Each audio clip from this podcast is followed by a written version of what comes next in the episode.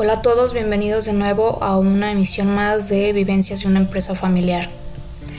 El día de hoy eh, estaré platicando acerca del modelo de negocio y por qué es importante considerarlo dentro de una empresa familiar.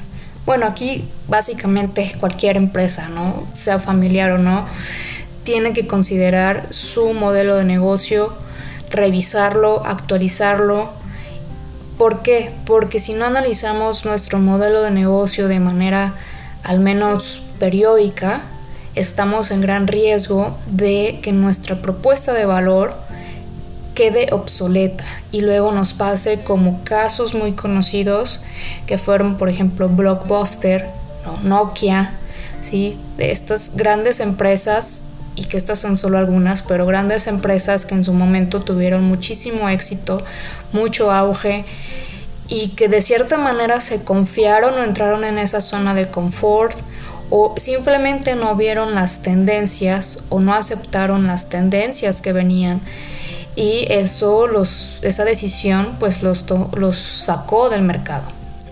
En un momento Blockbuster tuvo inclusive la oportunidad de comprar a Netflix cuando Netflix realmente no era tan conocido y empezaba por lo que es el envío de las películas a través de correo, no, no había esta plataforma como hoy en día la conocemos. ¿Y qué pasa? Blockbuster rechaza la oferta, rechaza la propuesta al no creer en ese modelo de negocio que Netflix estaba proponiendo. ¿no? ¿Y qué pasó al final? Pues Netflix sacó del mercado a Blockbuster y bueno, hoy conocemos que Netflix es básicamente uno de los reyes del streaming, ¿no? Entonces, bueno, por eso es importante el análisis del modelo de negocio. El podcast pasado o el episodio pasado estuve hablando de la planeación estratégica y cómo era importante que la empresa y la familia, en este caso muy particular, definan una visión a futuro, ¿no? 3, 5 años y cómo es que van a lograr esa visión, ese objetivo, ese sueño. ¿no? Estuvimos hablando de esa planeación estratégica. Pero el modelo de negocio también va muy alineado a la planeación estratégica. ¿Por qué? Porque bueno, el modelo de negocio es básicamente lo más importante, más inclusive a veces más que la planeación propia. Porque el analizar el modelo de negocio sabré si sigo teniendo negocio, ¿no? ¿Y a qué va esto? Bueno, a través de un análisis de modelo de negocio que lo hacemos con esta herramienta muy conocida llamada Business Model Canvas, que cada año ha tomado más conocimiento o fuerza dentro de tanto para consultores, académicos.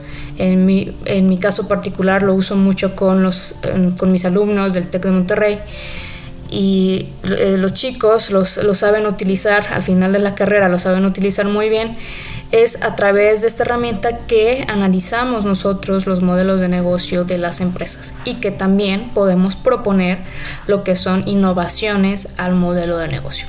Pero básicamente el Business Model Canvas nos describe que el modelo de, el modelo de negocio está conformado por nueve bloques, ¿no?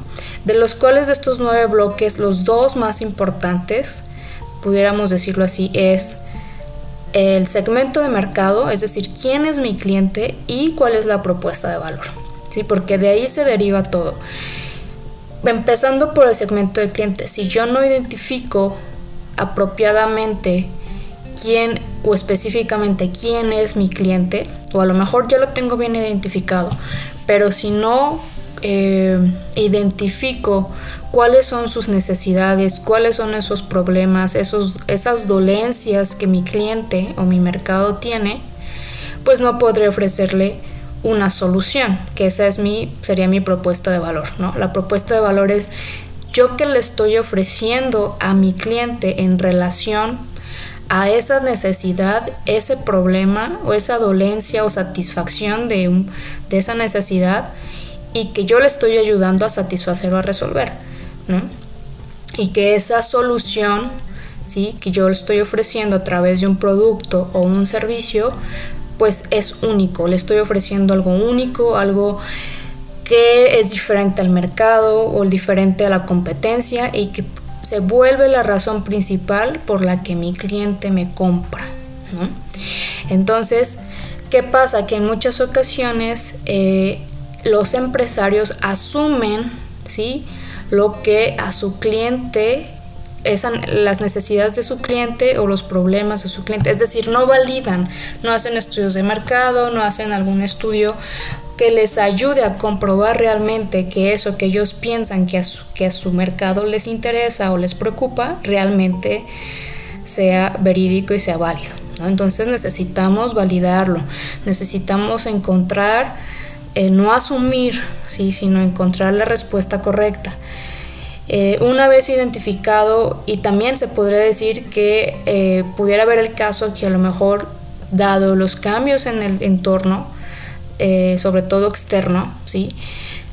cambien las necesidades de mi cliente. No, mi, mi, cliente, mi mercado siempre va a evolucionar, ¿no? Como todo. Entonces va, van a cambiar con el tiempo e inclusive pueden surgir oportunidades de nuevos segmentos de mercado o el mercado que yo tengo ya está sobresaturado por eh, más competencia. Entonces es hora de abrir nuevas oportunidades nuevos mercados entonces es, es importante analizar para el modelo de negocio como primer paso el tema de quiénes son mis clientes y el segundo, el segundo punto más importante, como les decía, es mi propuesta de valor.